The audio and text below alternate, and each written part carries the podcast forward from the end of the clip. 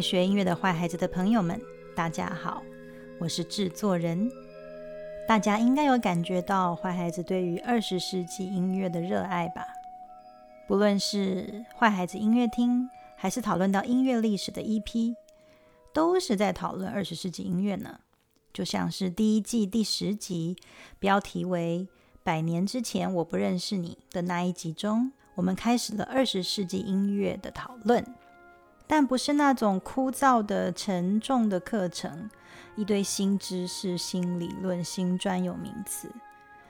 而我们是从德布西这位年轻人对于当时的反动，不论是在当时音乐界的浪漫主义，还有他在巴黎音乐院教授们的打压，他不顾一切的，还是以打破旋律独大、目标导向的音乐的方式。开启了二十世纪音乐的大门，所以有人说他是二十世纪音乐之父，也不为过喽。在同一集中，我们也讨论到了史特拉文斯基这匹黑马，在当时创作了《春之祭》，接着《大兵的故事》。接着我们来到了第二季的第三集，标题是“是我给的自由过了火”，一九二零年代古典与爵士的相遇。在这一集中，我们谈到了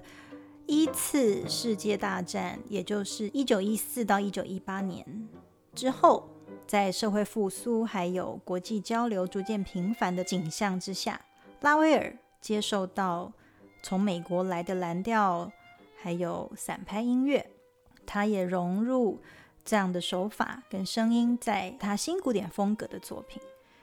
接着，在第七集挥别德奥包袱，踏入无调性音乐的二十世纪吧。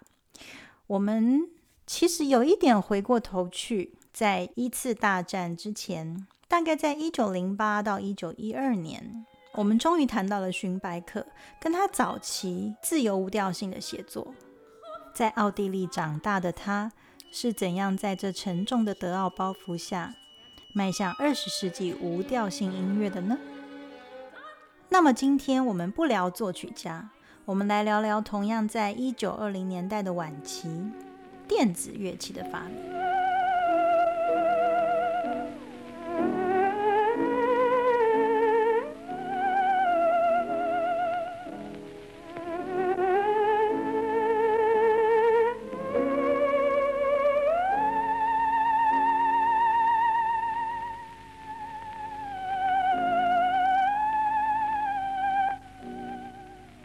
电子音乐大概是在一九四零五零年代的时候才开始蓬勃发展的，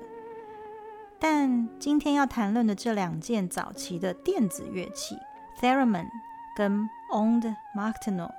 特雷门琴跟马特诺琴），都不约而同的在一九二八年的时候拿到专利权的登记的。我们先来聊聊特雷门琴。大家可以参考坏孩子在 FB 或 IG 上的图片。Theremin 特雷门琴上有两组金属天线，垂直的那个是控制音高，水平的那个是控制音量。它的原理是利用演奏家的手与天线之间的距离远近，改变电容的大小，然后去影响那个振荡频率。这样说起来好像有点听不懂，没关系，反正就是右手跟那根垂直的天线之间的距离越靠近，音就越高；离越远，音就越低。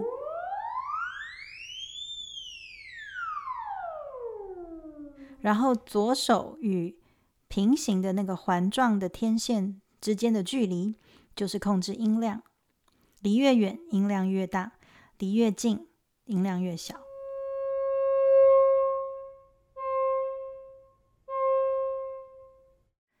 大家听到这边就会觉得哦，这么简单哦，你们音乐就是音高、音量这样。但大家想一下，其实我们听到所谓跳音，或者是圆滑奏，或者是渐强渐弱，其实说穿了，他们都跟音量有关系。那这个音量在电子音乐中的专有名词就叫做 amplitude envelope，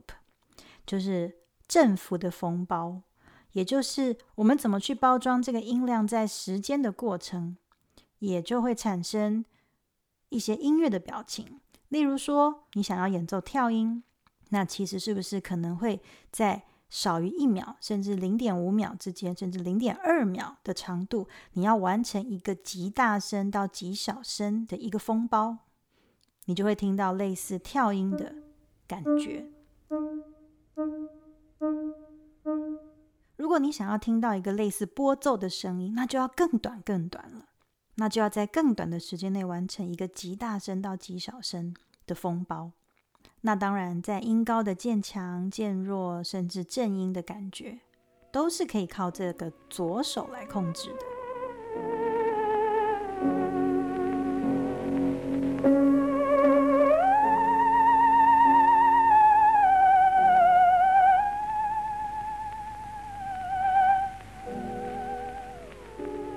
那么，另一个电子乐器，也就是今天的主角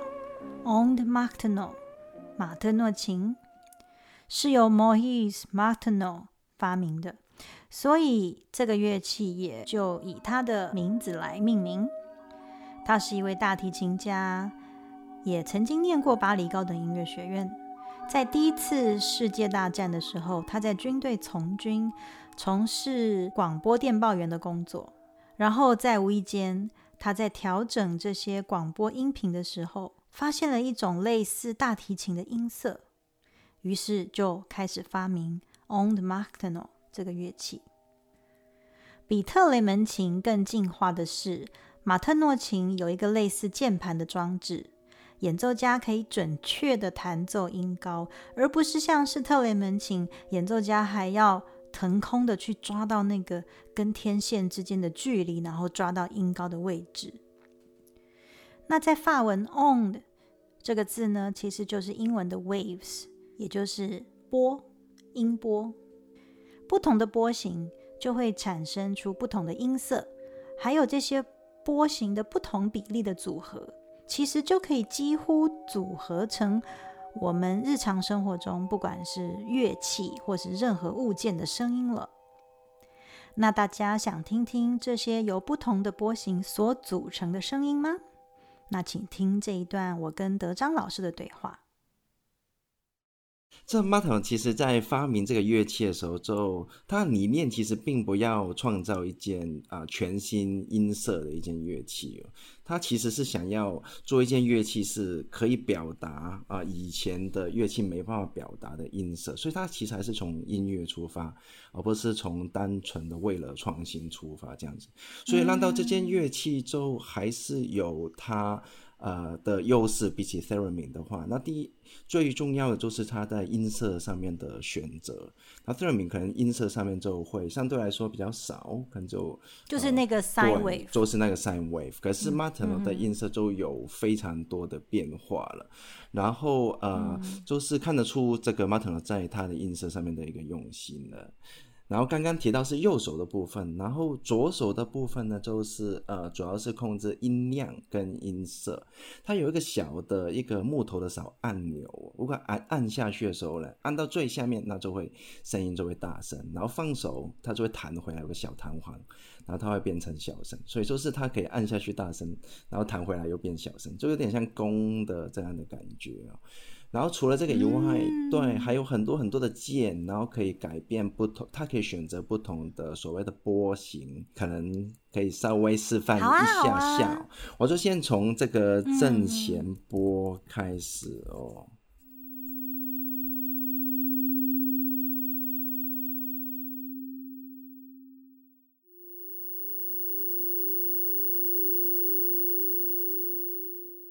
正弦波。然后你会发现它是非常纯的一个声音，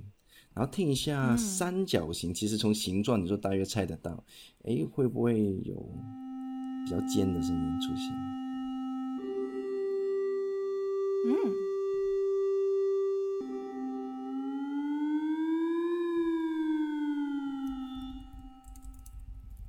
啊，所以就是稍微多一点点高频的这种感觉。然后第三个是锯齿。锯齿形其实跟三角形有点像。嗯。再尖一点的。嗯，这就是这就是 sawtooth wave。对，sawtooth 锯齿波，然后现在到正方形波。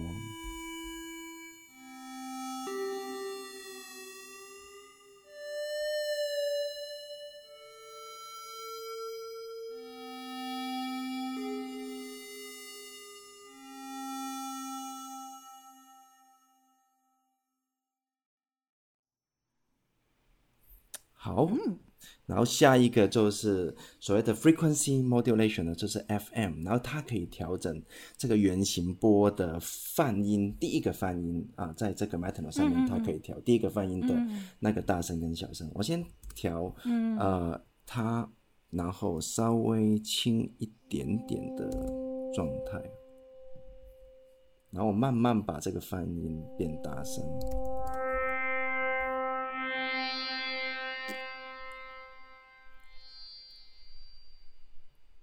所以我刚刚就是在触发了这个音之后，然后马上的改变它那个第一个泛音的大小声。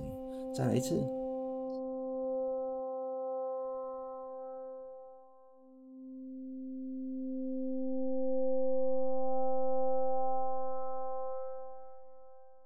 就是那个我们会听到这个音高其实没有改变，可是它这个音高里面的高音的频率好像就是变多了，对不对？对的，就是他第一个发音的比重越来越大声，嗯，这样子，所以有点像你在拉弦的时候的弓的位置哦，就 s u p p o n t i c e l o 然后啊是 tasto，所以我觉得跟他的弦乐背景还是有关的，制造这种呃有趣的。所以，所以他的左手的有一些有有一些按钮或旋钮，它其实是可以去调这些东西，对不对？对对对对对，可以，它可以现场调这些音色。好酷哦！对的，对的，所以你看到变化还蛮多。然后它可以还可以把所有我刚刚提到的音色组合在一起，然后变成一个呃再复杂一点的音色。哦，所以稍微听一下。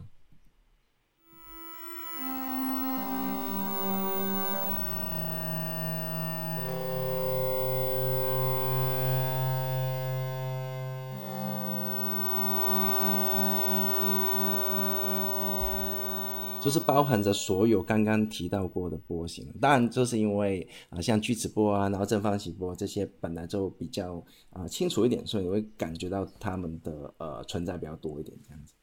嗯嗯，但可以感觉到它的呃声音成分比较复比较复杂，可是其实声音成分越复杂，就越接近我们日常生活可能会听到的声音。没错没错，那比起乐器的话，我们的乐器的复杂程度可能就要再多太多了，对，多还有噪音的成分，对对对对对。所以还也它也可以做噪音哦。所以在这个呃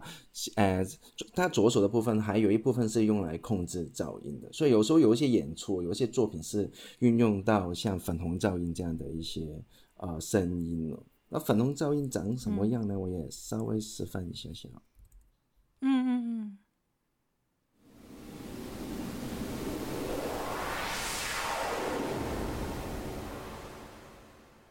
啊，对的，一个白噪音，然后啊，那个粉红噪音，然后我通过改变它的啊，把它某一些频段给呃推大声一点，然后变小声一点，然后来听到刚刚那个经常都会听到的这个效果，就是改变它的 EQ 了。对，嗯，然后大，然后大家大家知道为什么会有刚刚那种。好像听不太清楚音高是哪一个音高的一坨那种噪音，那就是因为音高太多了，对不对？对对对对，就是它。当我们一坨音，对对对，当我们一坨音高，就是比如说你今天钢琴上从从拉到上面的很很远的那个哆，然后全部就是每一个像我们用手掌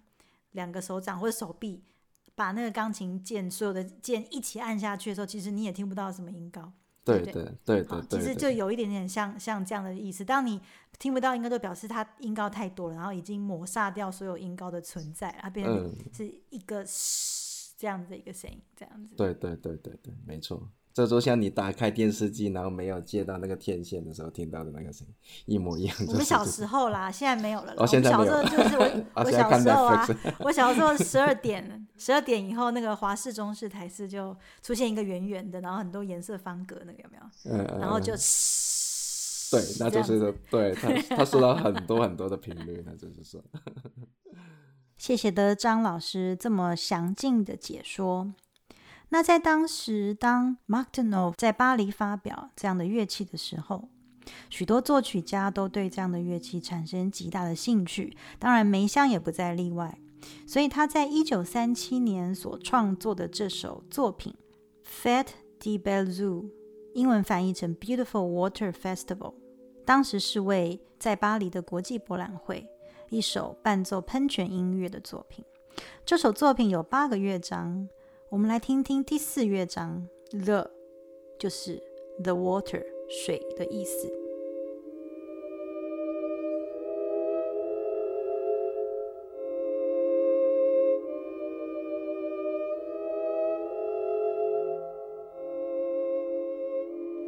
大家听出来了吗？其实这就是为时间终结四重奏第五乐章赞耶稣永恒的前身。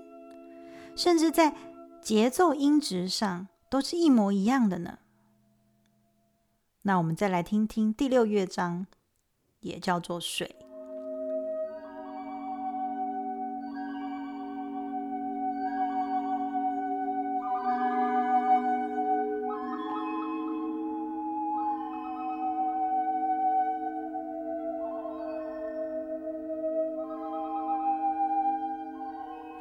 梅香非常钟爱这个乐器，也在一九四六到一九四八年所创作的《To Home Galley》啦 Symphony》中大量使用这个乐器与管弦乐团的共奏。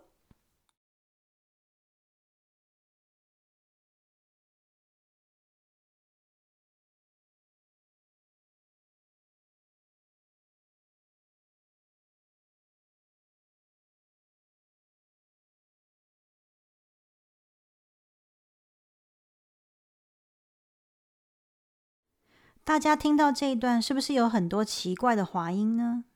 这是因为啊，其实，在马特诺琴的键盘的下面，靠近演奏家之间，还有一条不像键盘的键盘。演奏家必须要用食指带着一个指环，然后他的右手移动在这个键盘之间，也就会带动不同频率音高的变化，就能够轻易的做出很多滑音。我们再来听听这一段我跟德章老师的讨论。对的，对的，就是他想要一件乐器是既可以很精准的像键盘一样，就是说精准的音都可以呃制造的出来，然后同一时间他也会想要啊让演奏者有弹性啊，就是在音精精准的音跟精准的音中间啊有可以做不同的像 vibrato 一样的效果。所以，呃，这件乐器就刚刚好，就可以涵盖着这两方面哦。所以你会看到他演奏的方式，在右手啊上面有一排键盘，就是可以让呃演奏者去触发精准的音的部分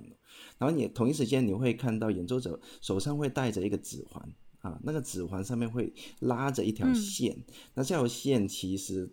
其实就是呃这个音也是用来控制音高的。那比如说。那个呃，他的右手的指环移到 middle C，这这是中央 C 的那个呃位置的时候呢，就是刚好就会触发这个 middle C 这个音了。可是那个键还蛮宽的嘛，所以变成它移左边一点，移右边一点，就会改变它的微分音这样子，稍微改变它的音高。但但可是那个德章老师就是。我有看到那个图啊，就是它不是只有一个像 theremin 这么简单的一个天线跟一个一个一个 box 这样，它就是一个像你刚刚讲的键盘，然后右手要去弹，然后左手又要去控制音量。可是它旁边还有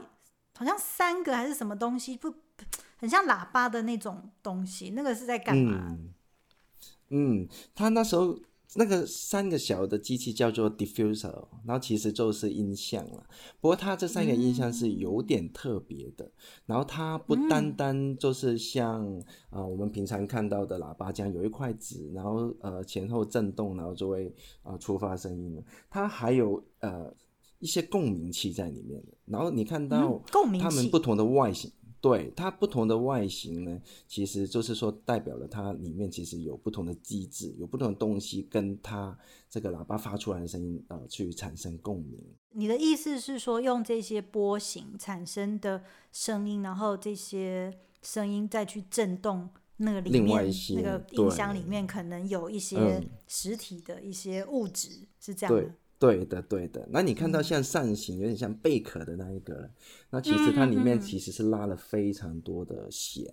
然后这些弦呢，因为是悬空的状态嘛，所以有很大声，呃的时候就会让它们震动，所以就会产生一些、呃残响的效果，然后跟它呃及时再放出来的声音混合在一起，就会有一个很特殊的声音。残响对对，加上其他的残响，对，有没有看过有一些鲁特琴？鲁特琴上面会有一排弦，就是亮在那边，然后也不是用来弹的。然后所谓的 sympathetic strings 就是一些用来让它产生共鸣的弦。好像还有另外一个音箱是圆圆的，对，圆圆的那个音箱里面是其实是放了一个锣，一个 gong 在里面，哦 所以它的声音就会比较 metallic。然后他也是这样去叫那个音箱，那个声音那个音箱的名字就叫 metallic，这是法文，所以就是是一个金属对金金属金属类的声音这样子。所以你的意思就是说，他们因为放进去的声音太大，然后那个声音就会去震动到这个物质，这个这个螺的物质，然后就就会连带的产生一些残响，对不对？对的，对的，它是靠那个喇叭非常近所以有声音进过。对的，对的，它靠那个喇叭非常的嗯近了，所以就是声音会呃让它会有共振这样子。哦，好有趣哦！但大家要知道，一样乐器如果没有人真正喜欢使用它的话，这个乐器就会在历史上消失了。大家知道谁是维护马特诺琴的大功臣吗？其实啊，在前几天，FB 或 IG 的线动已经提示大家了。那张图片就是英国另类摇滚乐团 Radiohead 电台司令在两千年所发行的专辑《Kid A》一号复制人。Radiohead 的键盘手 Johnny Greenwood 其实是马特诺琴的极大拥护者。Greenwood 在这张极度走前卫实验精神的专辑中，大量使用马特诺琴的声音来表现一种迷幻、诡谲、颓废的电子风格，也呼应了他们说，Kid A 是这世界上第一位复制人，但他终究不是人。在这张专辑中的一首单曲《The National Anthem》里面，几乎百分之九十的时间都听不到任何主唱的声音，几乎全部都是音乐演奏。很多旋律部分呢，就是以马特诺琴来取代。有人访问 Greenwood 说：“为什么那么喜欢马特诺琴？”他说：“可能是因为我自己不会唱歌吧，我很想要演奏一个乐器，它是真的很靠近歌唱的感觉。” Greenwood 对于马特诺琴的热爱，还奔走世界各地，请合成器公司持续制作这样的乐器。所以真的很称得上是这个乐器的最大拥护者呢。那么今天大家对于电子乐器有没有一点点基础的认识了呢？